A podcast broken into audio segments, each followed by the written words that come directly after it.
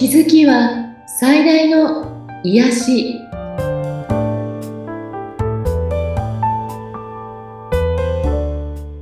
皆さんこんにちはアトラクションカウンセラーの広田ゆかりですアシスタントの菅千奈美です。ゆかりさんよろしくお願いいたします。よろしくお願いします今回のテーマはどんな感じにしましょうか？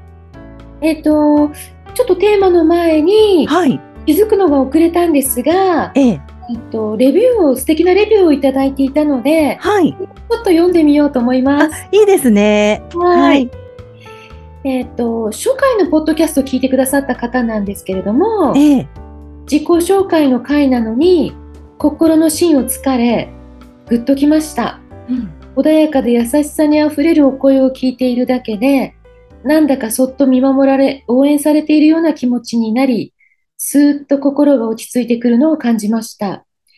がむしゃらにあがくのではなく、本当に大切なことは何かを気づかせてくれる。自分自身のあり方を照らしてくれる。そんなポッドキャストです。繰り返し聞かせていただきます。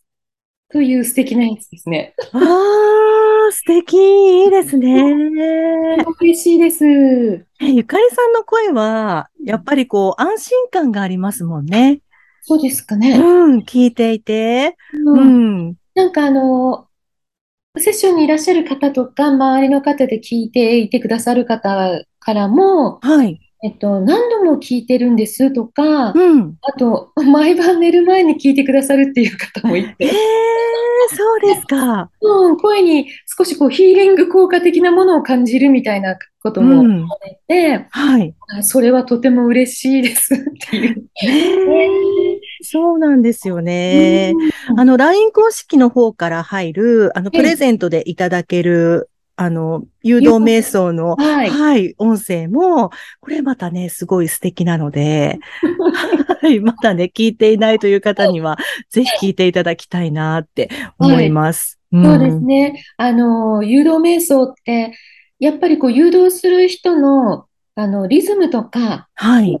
が、いろんなものが影響するので、うんよかったらぜひ、あの、皆さんの波長に合うかどうか試してみてください。はい。ぜひぜひ何回もね、聞いていただきたいなと思います。はい。はい。素敵なレビューありがとうございました。ありがとうございます。はい。で、えっと、今回はですね、えっと、前世について、えー前世療法、ヒプノセラピーということについてちょっとお話ししてみようと思うんですね。はい。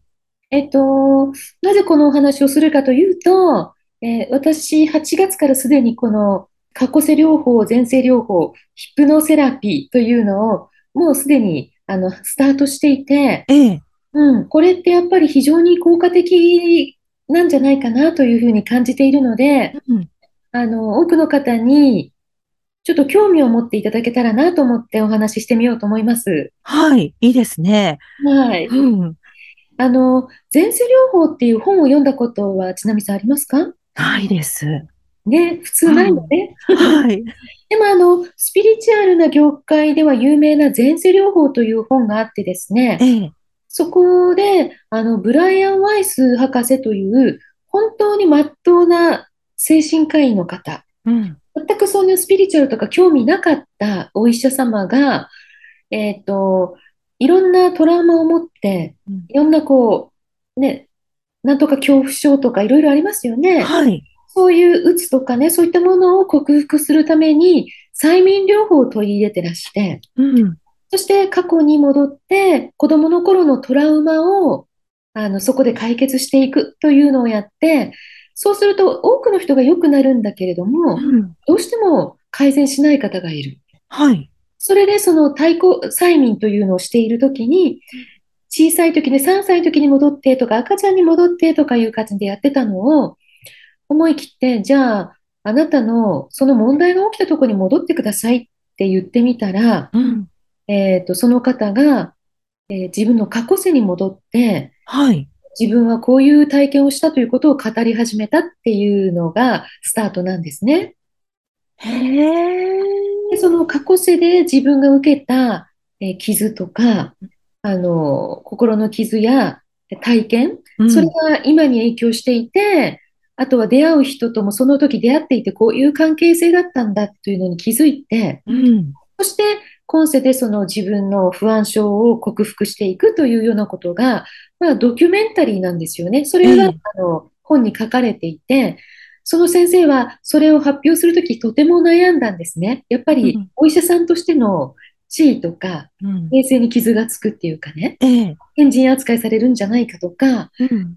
だけれども、実際に多くの方にその対抗催眠で過去性療法をしたときに、えー治る方がたくさんいて、はい。で、これを世の中に出そうと思って、多分30年ぐらい前に出された本なんですよね。うん。うん。で、日本に訳された時に私それを読んで、ええ。シリーズでかなり冊数出ているし、あの、誘導瞑想の対抗催眠のね、シーンとか、いろいろ出てるんですけど、ええ。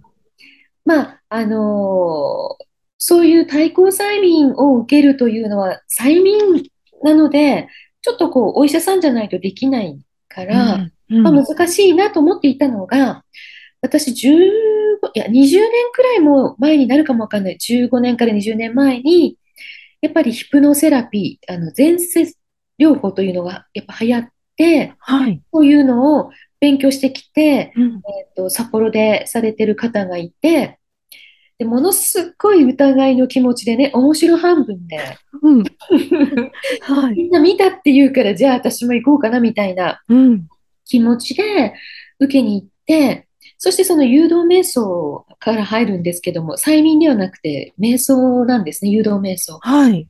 で、その時に私結構心のブロック、なんていうの、硬いタイプだし、ちょっと無理かもなぐらいに思っていたのが、うん。案外ね、スッと入って、ええ。そして自分の過去性を見るという経験をしたんですね。はい。うん。で、その時から、うん、これってすごいなと思っていて、うん。そして、これって私やったらちょっとできるかもってその時に思ったの。うん。でも、こんなお仕事すると思ってなかったし、はい。えっと、そのままになっていたんですが、えー最近その過去世とか過去世療法みたいなのが、まあ、どんどんどんどん私の前に出てきてですね、うん。これってちょっとやってみた方がいいのかなとか、うん。勉強に行こうかなとかね、セミナーとかに出てみたらいいのかなと思っていたんですけど、はい。まあ、結局は特に何もしないけれども、自分、その誘導瞑想で、あの、自分の過去世を見ることがうん。できて、で、その、その時じ見た自分の過去世で自分の、えーメッセージ、才能を信じなさいというようなメッセージを、まあ、受け取ってですね、はい。これをやってみようということで、うん。8月に入ってからスタートしてるんですね。あ、そうなんですか。ではあそれが、あのー皆さんもね、あなた前世こうだったわよって言われたことってな、ないですか？あのー、ちょっと言われたことあります。あ、例えばどんな風に？あの、やっぱりこう、スピリチュアルなことをされているお友達がいてうん、過去生を見ますって言ってくれて、で、その時に昔こういうことをしていましたっていうふうにうん。教えてもらったことは一回だけあります。えー、ちなみさん何してたの？なんかね、うん。男の人で、うん。なんか法律とか、うん。なんかそういう硬いものを作る人えだったんですって。だから、こう、今は自由を求めてるみたいなことを言われました。ら、なるほど。うんうん。得られなかったものっていうことですうんね。うんうんうんうん。あの、私も、その、自分で見た前世だけではなく、はい。見てもらったこともかなりあったり、ええ。あの、前世の書き換えまでやってるタイプなんですね。そあ、れもすごい。面白がっていったんです。うん。うん。だから、多分一般的な方よりかなり自分の前世を知っていると思うんですけど、うん。うん、その中で、最も面白かったものはな、面白かったっていうか、役に立ったものは何かと言われたら、はい。自分が見たうん。個性なんですね。うん。でそれは、あの、誘導によって自分が、まあ、映画的に私は見たんですけど、はい。その中で自分がメッセージをやっぱり受け取ってくるんですね。その人生の中でうん。学んだことみたいな。うん。で、それが、えっと、今の自分の中ですごく腑に落ちるという体験をとても、あの、深くしたので、ええ。えっと、前にも話したことあると思うんですけど、スピリチュアルな体験ってそんなに意味がなくって、うん、結局そこで得たものを、この今の人生でどう生かすかっていう、ここが一つ一番大事なところなので、はい、だから誰かに教えてもらってもいいし、うん、自分でも見てもいいし、うん、とにかく私、マリー・アントワネットだったのよっていうことが大事なんではなくて、うん、自分がそこでえっ、ー、と、できなかった、またはもう一度こうしようと思ったこと、うん、だからこの人生を選んできたんだなっていう学びを得て、はい、今の人生に生かす。うん、これがすごく大事だなと思うんですね。はい。うん。で、それには、えっ、ー、と、そのセラピー、私が誘導瞑想をして、その方に自分自身で見ていただくっていうのが、うん、あの、できたらいいなと思って、で、でもうすでにたくさんの方に体験していただいて、はい。で、もちろん映画的にガンガン見れる人もいれば、うん、えっ、と、非常にこう断片的に思い出す方も、ストーリーがこう、ああ、こういうふうにつなげていくといいのかな、みたいにだ、あの、断片で思い出す方もいらっしゃるんですけど、はい。これね、私、まだそこまで人数やってないんですが、思い出せなかった方はいないんですね。えー、みんな思い出すってことですか、うん、あのね、うん、過去その私が十何年前に行った時は全く見られなかったという方もいたんです。うんうん、で、えっ、ー、と、やっぱりこう見る必要がないとか、今見ちゃダメだという形で封印されてる人もいっぱいいるというふうに聞いていて、はい。だから、まあ今タイミングじゃないんだねということだったんですけど、うん、私はこの間そういうふうに過去で見、過去見えなかったよという方にも、やっぱり誘導瞑想させていただいて、えっ、と、その方がね、思い出すことができて、はい。うん。だから、まあ、時代的に過去の封印解かれているんじゃないかなとも感じたんですね。はあ、面白い。うん、皆さんが今思い出して、やっぱ今世で何をしに来たのかを、えー、具体的に知りたいという人にはこうとてもいいんじゃないかなと思います。あと、えっ、ー、と、関係性ですね、やっぱり。なぜこの人とこうなってしまっているのか、みたいなことを、うん、私の場合はその時、母だったんですけど、ええ、まあ、亡くなった父も登場したりですね、うん、あのあ、そうか、だから今このようにお互いの関係性をやり直すチャンスを与えられてるんだなって気づいた。うん、それが、えっ、ー、と、大きな学びになったんですね。はい。うん。なので、あのー、今回も何人かの方にさせていただいて、えっ、ー、と、断片的に皆さん思い出されたり、うん、ある程度ストーリーで思い出されたりするんですが、うん、これすごく素晴らしいのは、皆さんそこで何を感じて何を学んだかっていうことはちゃんと,、えっ、ー、とメッセージとして受け取ってくるんですね。すごい。もう私もちょっとこれ感動しました。だから、そっか、だから今この人生を選んだんだねとか、この状況はそのためなんだねっていうようなことがわかるというのは、うん、えっと、とてもね、大きいと思うんです。で、うん、過去世見てもらったよっていう場合も、うん、あのなんて言うんでしょうね。こういう人でこうだったよって言われても、それが今にどう連動してるのか、腑に落ちてないという方もたくさんいらっしゃるんですよね。うん、で、えっと、大事なのは、今の人生とどうそれが関わっていて、そこで自分が何に気づけるかなので、はい、そこのところを、あの、アドバイス、私、うん、実はそこが一番の得意分野なので、うんうんうん、そこをアドバイスできたら、えっ、ー、とですね、もちろん、ブロック解除とか、うん、カード引いてお話しするだけで、あって気づかれる方、はい、インナーチャイルドを癒すことで気づかれる方、うん、いろんな方いるんですけど、なかなか、あの、ここのぐるぐるから出られないなっていうような、うん、どうしてもここに戻ってきちゃうなとか、この問題解決しないなっていう、そういう方は、この過去性療法というのを受けてみるのも一つ大きな進歩になるのかなと思ってるんですね。へえ、面白そう。興味ありますよね。興味あります。だからなんか、あのすごい有名人だったとか、そういうことではなくて、うん。うん。あのーそうか、こういうことが、の出来事で今この人とこの関係をしているんだなって、だから今回はこのチャレンジなんだっていうふうに気づいていくのは、あの、とても意味があって、私今まで見た映画の中で一番面白かったの何ですかと言われたら自分の過去世ですね。へえ、そうですか。うん、だから、えっと、それを、えー、皆さんにね、ちょっとお知らせしたいなと思っていて、うん、あの、基本はカードとか手相とかでやっているんですが、ええ、それだけでも90分パンパンになるので、うん、えっと、過去性下腹で実は90分パンパンかかるんですね。